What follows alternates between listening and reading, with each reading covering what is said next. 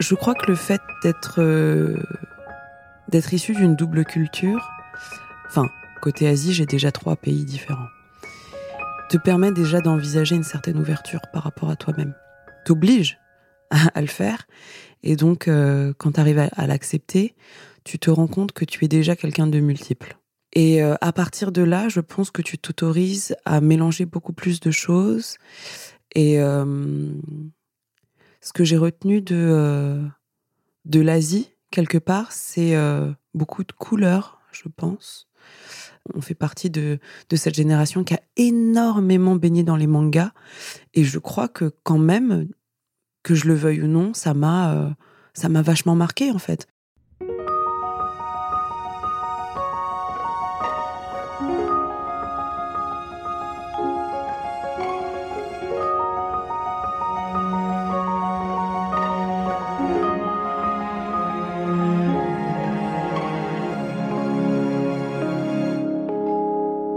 Thérèse Sarayat est styliste et musicienne.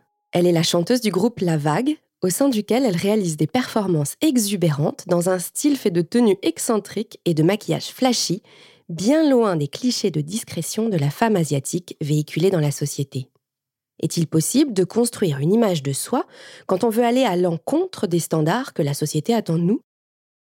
Je suis Caroline Langlois et vous écoutez Regard, un podcast Birchbox dans lequel les femmes décortiquent leur rapport à la beauté. Tu peux me donner tous tes jolis prénoms? Ah oui, c'est vrai, j'en ai plein. Alors, le premier c'est Thérèse, le deuxième c'est Claudia, le troisième c'est Mani Seng, c'est un prénom laotien. Et, euh, et j'en ai d'autres, mais on n'a pas pu tout mettre sur euh, bah, les papiers d'état civil parce que bah, il y en a que trois autorisés en France. Mais j'ai un prénom chinois qui s'appelle, euh, qui est Lin Fu Xian. Et puis mon petit surnom euh, donné par mes parents, c'est Pao Pao. Ça veut dire trésor en chinois. Ma mère, elle avait des rituels de beauté, elle faisait des trucs incroyables. On a pas mal voyagé quand j'étais gamine et euh, on allait beaucoup en Asie. Et ouais, ouais, je l'ai vu acheter là-bas des espèces de poudre, de coquillage ou je sais pas quoi. Elle se faisait des masques avec des œufs, euh, du blanc d'œuf. Euh. elle avait des tronches pas possibles en sortant de la salle de bain. C'était drôle. Euh, et oui, elle a toujours eu plein de produits. Enfin, avant même que je connaisse le mot layering, ces rituels qui viennent plutôt du Japon et de Corée, qui consistent à superposer des couches. Layer en anglais, ça veut dire couche. Et donc en fait, c'est des rituels de beauté où tu fais, euh, tu, tu, nettoies d'abord, euh, puis tu exfolies, puis après tu fais un masque sûrement, puis après tu ajoutes ta crème qui va faire ceci ou cela, et puis ensuite tu ajoutes encore une couche de top coat pour la peau, puis encore une crème à UV. Enfin bref, en gros tu mets des couches et des couches de produits pour pour protéger et sublimer ta peau. Et ben, je voyais ma mère faire ça, en fait. Elle faisait hyper attention à sa peau. Et d'ailleurs, aujourd'hui, euh, je crois qu'elle a 62 ans. Euh, franchement, on compte ses rides sur les doigts d'une main. Donc, euh, ça a marché, hein, au-delà de, au-delà de l'ADN sympa. ouais, ouais, elle a plein de rituels de beauté. Et toi, tu te trouves belle? Ça dépend des moments, ça dépend des jours.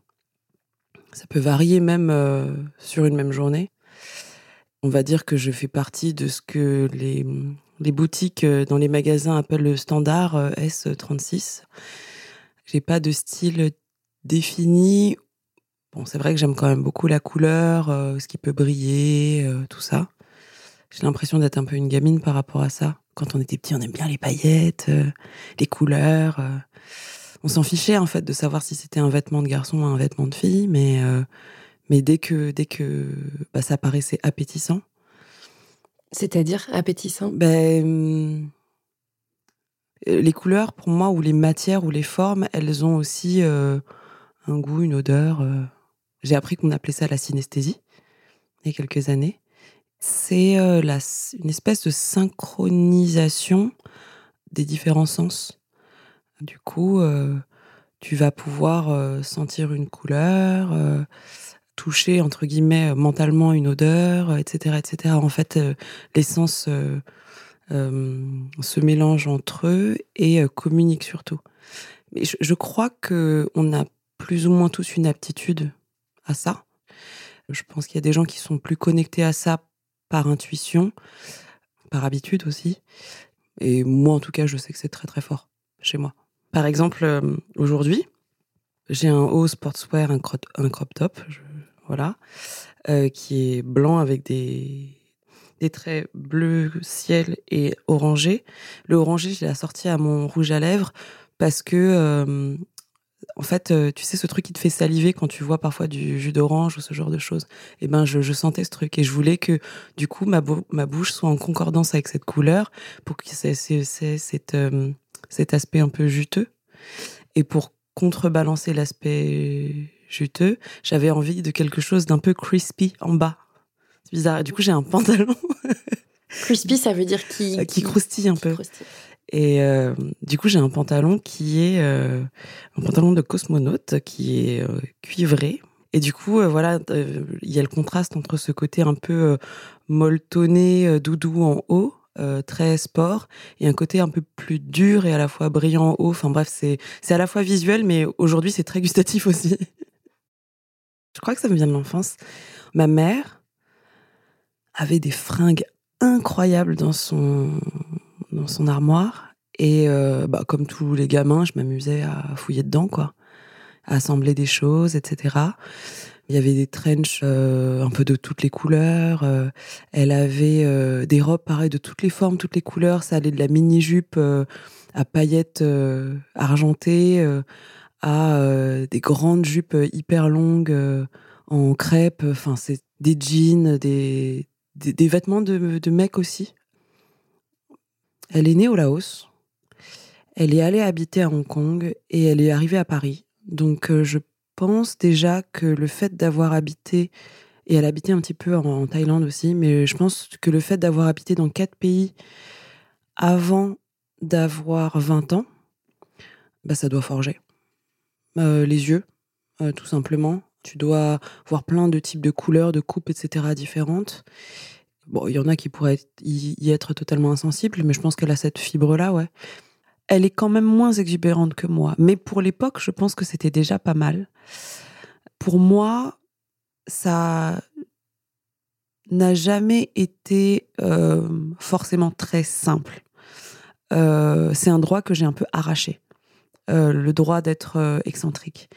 Et puis, euh, et puis, je le voyais un petit peu dans le regard des autres, enfin des gens qui me connaissaient pas. Je sentais que mes parents avaient peur que je passe pour une espèce de punk. Mes parents avaient envie de montrer de moi que j'étais une nana plutôt sage et puis irréprochable.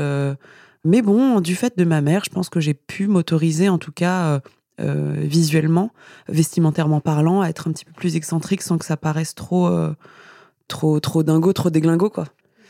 Mais j'entendais quand même dans ma famille, et notamment par mon grand-père, le père de ma mère, il, m'appelait quand même la blanche, euh, l'occidentale dans la famille. C'est assez, étrange d'entendre ça. Enfin, à l'école, on t'appelle Shintok, et puis à la maison, on t'appelle la blanche, quoi. Enfin, c'est quoi, quoi ce délire? Enfin, c'est. J'étais et je suis une banane, donc jaune à l'extérieur et blanche à l'intérieur. Il y avait des femmes asiatiques dans les femmes auxquelles tu t'identifiais? Eh ben non. non, non, il n'y en avait pas. Il y en avait très peu dans le paysage. Sur le coup, ça m'a pas manqué. Pour être honnête, j'en avais pas conscience. Ça m'allait très bien de m'identifier à, à tout type de nana, euh, tant qu'elles étaient cool, quoi, entre guillemets. Mais euh, je me suis rendu compte a posteriori que ça m'avait euh, poussé à rejeter ma culture. Parce que euh, quand j'allumais MTV, en fait, à l'époque, ou la télé tout court, hein, eh ben, en fait, je me rendais compte qu'il n'y avait pas d'Asiates. Et en fait, j'ai fini par me dire inconsciemment, je pense, que on n'était pas de la bonne couleur. Et qu'on n'était pas assez bien, pas assez cool pour être à la télé, euh, au cinéma, au théâtre, euh, dans la musique, euh, dans la danse. Et du coup, j'ai arrêté de parler le chinois et le laotien à la maison parce que j'avais plus envie d'appartenir à ça. Et ça a été tellement loin que parfois, quand je me croisais dans le miroir, je me surprenais à me voir asiatique. l'identification à l'autre était tellement forte que parfois je pensais que j'étais blanche ou noire. Hyper bizarre. Je me disais, ah merde, en fait, t'es asiate. C'était très étrange. Et, euh, et j'ai compris plus tard que ça m'avait enlevé euh, ouais, la, la, la, fierté de mes origines, tout simplement. Et du coup, tu as quand même choisi euh, le luxe et la beauté comme métier à un moment donné. Ouais. Est-ce que tu peux raconter ce qui t'a amené à te tourner vers ce domaine de la beauté? Je crois que j'ai toujours aimé le beau je pense que c'est la première chose qui m'a orientée vers euh, le monde du luxe. En fait, comme j'ai fait une école de commerce et que j'avais envie, quand même de faire un métier euh, créatif, je le prends au sens large, je me suis dirigée vers le marketing et euh, concours de circonstances, de chance, etc. Je me suis retrouvée dans cette maison de parfumerie de luxe qui m'attirait aussi par ailleurs parce que bah, y avait des inspirations d'Asie. Et euh, c'est drôle de voir, de le, d'en prendre conscience rétrospectivement, mais j'étais déjà dans cette espèce de mélange euh, Orient-Occident. Je pouvais faire rêver les gens. Je crois que c'est ça qui m'a attiré dans le luxe et dans le marketing. Et c'était un métier très complet en plus pour moi, euh, parce que bah, on parlait de synesthésie, et c'est vrai que la parfumerie ça mélange quand même pas mal de choses. Il n'y a pas le goût, mais euh, la vue, euh, les produits sur lesquels je travaillais, il y avait quand même du toucher parce que je travaillais sur des packs, différents papiers, des flacons, la forme du flacon. Euh, il y avait évidemment l'odorat. Je travaillais avec des nez sur des fragrances, c'était incroyable. Il y avait le visuel, donc à quoi ressemble le produit, mais aussi toutes les campagnes de communication. Louis aussi, parce que bah, pour les campagnes de com, euh, fallait quand même associer une musique à une image et à une odeur. On allait même jusqu'à choisir euh, les buses, c'est le petit pchit, tu sais, qu'il y a sur le, la capsule du parfum, là. Et eh ben, il y a des buses de tailles différentes qui font des nuages de, de, des sprays différents et des bruits, du coup, différents. Enfin, moi, en tout cas, ça m'importait de, euh, de choisir la bonne buse, entre guillemets, pour le bon produit. J'ai quitté le monde du luxe suite à un burn-out en fait, je savais plus pourquoi je me levais le matin. Je me rendais compte que ce que je voulais, c'est ok travailler dans le beau, ok faire rêver les gens, mais la politique de l'entreprise dans laquelle je travaillais était plus intéressée par la marge qu'on faisait que par la beauté des produits et le discours qu'on avait sur les femmes. Et en fait, je crois que ça me rendait malade. Euh, j'arrivais plus à rester calme en réunion. Euh, je me souviens que ma N plus 1 me mettait souvent la main sur la cuisse pour me dire euh, calme-toi. Enfin, j'étais à deux doigts parfois d'enlever ma chaussure et de la, et de la, et balancer, quoi. Et un jour, justement, à un de ces comités où il y avait la terre entière, les N plus 1 ou N plus 1000, je regardais les gens autour de moi et je me disais est-ce que j'ai envie d'être à leur place un jour? Et en fait, la réponse a été immédiate et je me suis dit non, quoi. Au secours, quoi. Je, qu'est-ce que je fous là? Et à partir de là, euh, a commencé tout un processus dans ma tête euh, de euh, désintérêt. Et, et, je me suis rendu compte que probablement que je pouvais procurer du rêve et de l'émotion aux gens autrement. Et en quoi le fait de, de, devenir musicienne, de monter sur scène, ça te permet de trouver cet équilibre? Déjà, monter sur scène, ça me soigne en tant que personne. Donc euh, ça me permet d'avoir euh, un shot d'amour sain qui va mettre un petit peu de baume sur euh, le manque de confiance en moi que j'ai pu avoir depuis que je suis jeune. Les gens sont là pour toi, en fait, quand tu es sur scène. C'est assez étrange. Et le fait qu'ils te donnent autant d'amour et que tu ressentes autant d'amour, en fait, ça te permet de te sentir bien dans tes pompes. Bon, évidemment, euh, le fait d'être sur scène de façon totalement pragmatique, t'es mise en lumière, euh, tu t'habilles pour, tu te maquilles pour. Euh, moi, je sais que j'ai des rituels le jour de concert. quand je me maquille, j'ai l'impression d'avoir enfilé mon armure pour aller combattre la vie, quoi. Tu vois, je me sens forte, je me sens belle et forte, ouais, carrément. Et, et la position d'être sur scène te permet encore plus ça. T'es mise en valeur par, par les lumières, par la musique il faut pas se mentir, le regard de l'autre est quand même important. Il doit pas être essentiel, mais euh, ceux qui arrivent à s'en détacher complètement, je leur dis bravo. Moi, perso, euh, j'en suis pas encore totalement là, même si j'essaie. Et euh, un jour, je me suis pris la tête pendant un million d'années parce que j'avais trouvé une combi que je trouvais hyper belle, que j'avais envie de mettre, mais elle nécessitait que je la porte sans soutien-gorge. Parce que sinon, c'était moche. Juste, enfin. en fait, je suis hyper complexée par, par mes petits seins j'ai pas de poitrine. Et du coup, je me disais, oh là là, euh, si, je, si je mets cette combi, tout le monde va le voir. Euh, je sais pas. Mais en tout cas, le fait est que je suis montée sur scène avec. J'ai fini par monter sur scène avec cette, euh, cette combi. Et en fait, personne n'a rien vu. personne n'a vu que j'avais pas de soutif rembourré, quoi.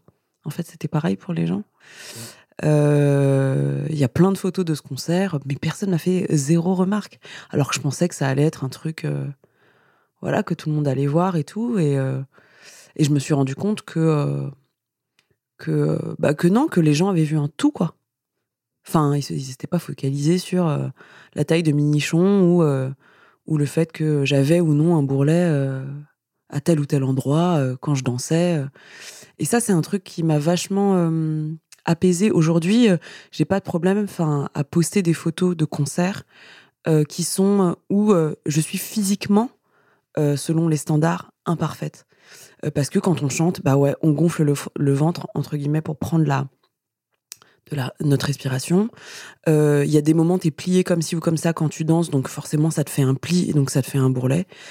Et ben, c'est comme ça. Et, et de privilégier l'expression de la photo, privilégier l'énergie que la photo envoie, plutôt que d'être simplement jolie, entre guillemets. Et du coup, je trouve que les photos aujourd'hui qu'on poste sur les réseaux sociaux sont plus fortes euh, que celles d'avant et en fait, plus quelque part, reflètent plus notre art, notre musique, que euh, juste euh, le, le, besoin ou le souci presque d'être d'être jolie sous tous les angles, quoi. Mais il s'est passé un truc assez marrant la semaine dernière pour une fête de quartier. De mon quartier en fait. Et j'adore mon quartier parce que justement il est hyper hyper euh, mixte.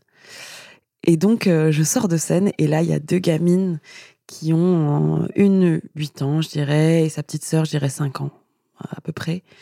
Et ces deux petites métisses franco-chinoises qui viennent me voir et qui me disent On adore, vous chantez trop bien, on voulait juste savoir de quelle origine vous êtes. J'ai trouvé ça curieux comme question euh, pour des gamines aussi jeunes. Et je leur ai dit, bah, moi, je suis à moitié chinoise, un quart viette et un quart laotienne. Et en fait, et là, elles me disent, ah, euh, nous aussi, on est à moitié chinoise et tout et tout. Elles étaient, euh, je sentais qu'elles étaient super fières, en fait, d'être à moitié chinoise comme la chanteuse. C'était, c'était très drôle. Elles étaient avec plein de copines du quartier. Et là, il y a une petite métisse franco-sénégalaise qui euh, s'ajoute à la conversation, qui se joint à nous et qui, et qui, euh, et qui leur dit Ah, mais vous avez trop de chance d'être euh, asiatique et d'être à moitié chinoise comme la chanteuse. Et là, je crois que j'ai bloqué en fait. J'ai bloqué parce que j'avais jamais entendu ça de ma vie. Mais genre, j'étais super, super, super émue.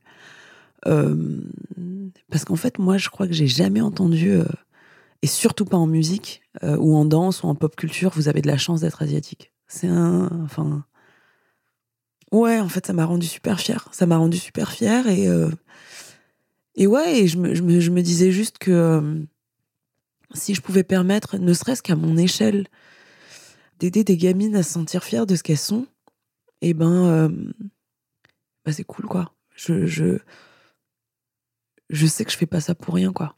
Et, et peu importe, aussi belle que tu puisses être, et Dieu sait qu'aujourd'hui je le vois, moi je côtoie le monde de la mode, je côtoie le monde de la musique, des nanas qui sont adulées par, euh, par plein de gens et qui sont censées être des canons de beauté ou, de, euh, ou des modèles sociaux. Si t'es pas alignée, tu seras jamais heureuse, mais jamais quoi. Et tu te sentiras jamais belle. Donc en fait, le travail, il est à faire euh, à, à l'intérieur de nous et, et et voilà, si tu veux te sentir belle, euh, enfin le pouvoir, il est ok, il est dans les magazines, il est dans plein de choses, mais il est vachement dans tes mains, quoi.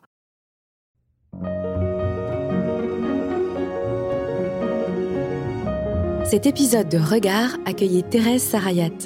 Vous pouvez suivre l'actualité de son groupe, La Vague, sur les comptes Instagram, Twitter et Facebook, at lavague-du-bas musique. Vous pouvez retrouver ce podcast sur les comptes de Birchbox, at birchboxfr, et sur toutes les plateformes de podcast. Ce podcast a été réalisé avec Louis Créative. À bientôt!